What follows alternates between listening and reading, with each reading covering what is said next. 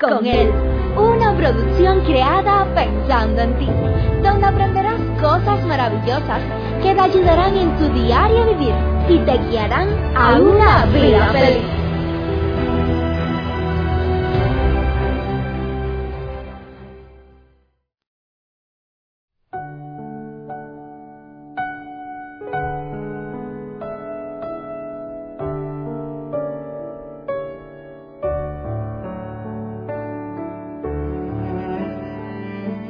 La gran mayoría de los psicólogos concuerdan que un gran número de las parejas que llegan a las consultas llegan con la misma queja.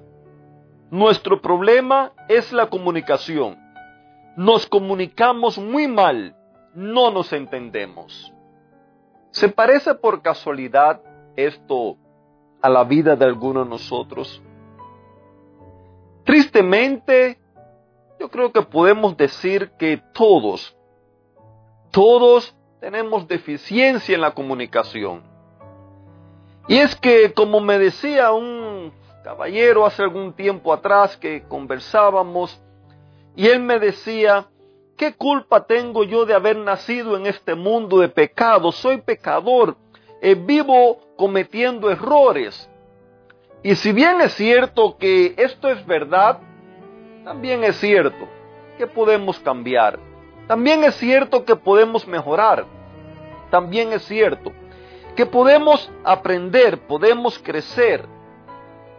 Podemos esforzarnos por cada día ser mejores. Y sobre todo, cuando dejamos que Dios guíe nuestras vidas, cuando le permitimos a Él que Él obre en nosotros, el cambio es seguro. Proverbios 18:13 nos dice, es muy tonto y vergonzoso responder antes de escuchar. Yo creo que este es un problema en que la gran mayoría de las personas caemos. ¿Cuántas veces estamos conversando con alguien y antes que la otra persona termine, nosotros estamos dando la opinión sin ni siquiera haber escuchado todo sobre la otra persona. ¿Cuántas veces comenzamos a hablar y de repente la otra persona, o quizás nosotros mismos, interrumpimos? ¿Cuántos problemas en la vida nos hemos buscado o nos hemos visto envueltos por esta mala práctica? ¿Cuántas veces hemos estado hablando en una dirección. Hemos estado hablando de una temática y alguien nos interrumpe con la idea que esa persona tiene. Esto muchas veces causa disgusto, causa problemas, causa heridas, sobre todo en las relaciones. Es por eso que lo que dicen los psicólogos, que la gran mayoría concuerda, es que el mayor problema que tienen los seres humanos, que tienen las personas, que tienen las parejas, es la mala comunicación. Al no haber una buena comunicación, va a haber un mal entendimiento. Y durante toda esta semana hemos estado abordando algunos que otros puntos en los que estoy seguro si le prestamos atención, vamos a cambiar vamos a mejorar mucho nuestras relaciones. Pero volvamos a la Biblia. Es muy tonto y vergonzoso responder antes de escuchar. ¿Cuántas veces nos hemos quedado avergonzados frente a otra u otras personas por el hecho de la respuesta que dimos antes de la otra persona terminar de hablar? ¿Cuántas veces hemos peleado? ¿Cuántas veces nos hemos visto envuelto en disputas? Porque ni siquiera le damos la oportunidad a la otra persona de expresarse. No le damos la oportunidad para que exprese sus sentimientos, exprese cómo se siente, exprese quizás sus planes, sus sueños para el futuro. Muchas veces ni siquiera dejamos hablar. Buscamos imponer nuestra voluntad. El escuchar de manera eficaz nos sirve para despojarnos de nuestra propia voluntad y orgullo. Además, nos permite conectarnos emocionalmente con nuestro cónyuge, con nuestros hijos, nuestros amigos o nuestras familias, volviendo a los cónyuges. Cuando no escuchamos de una manera eficaz, esto trae pleito, esto trae problemas, esto lleva a malos entendidos, esto lleva a griterías, esto lleva a meternos en problemas innecesarios, como dice la Biblia, nos lleva a hacer tonterías. El aprender a escuchar de una manera correcta, el poner en práctica, en otras palabras, la escucha activa, es algo que va a mejorar nuestras relaciones, es algo que va a acercarnos, a conectarnos emocionalmente el, único con, el uno con los otros. Esto no quiere decir, porque este es otro error, esto no quiere decir que vamos a estar siempre de acuerdo. Es muy posible que pensemos de manera distinta.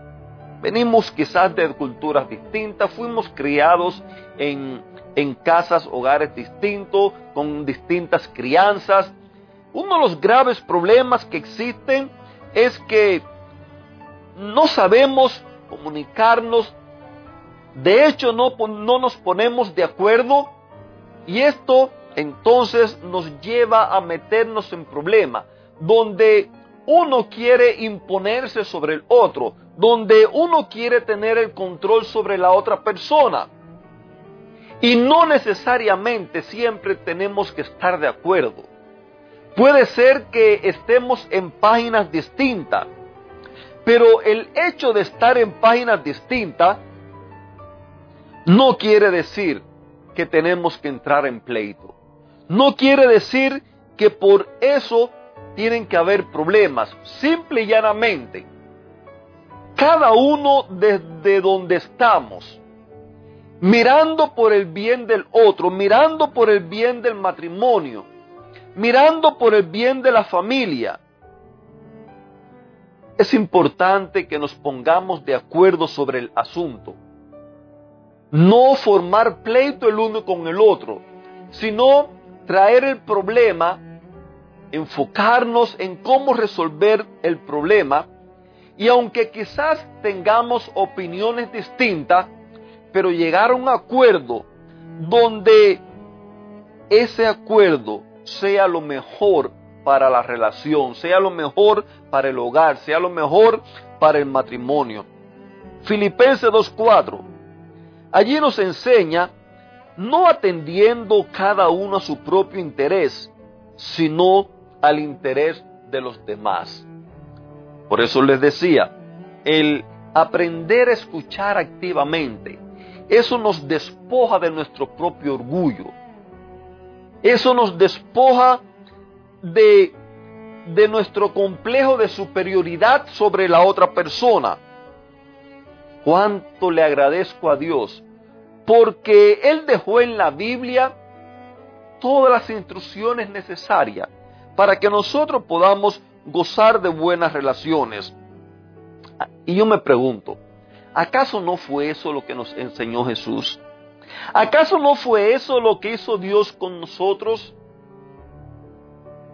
Según Juan 3:16, Dios amó, es lo primero. Dios amó de tal manera que Él dio, Él dio a su Hijo Queridos amigos, cuando hayamos decidido, decidido, perdón, amar a la otra persona o a las otras personas, nos vamos a concentrar en dar. Nos vamos a concentrar en dar por la felicidad, por el bienestar de las otras personas.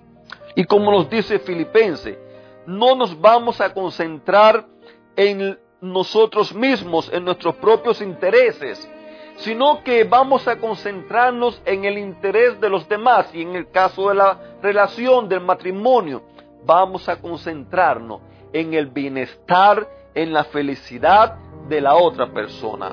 Querido amigo, Jesús y yo, ambos deseamos que todos podamos gozar de una vida feliz y de una vida abundante. Pero recuerde que para que eso sea posible, todo eso se logra viviéndola con Él. Que Dios te bendiga.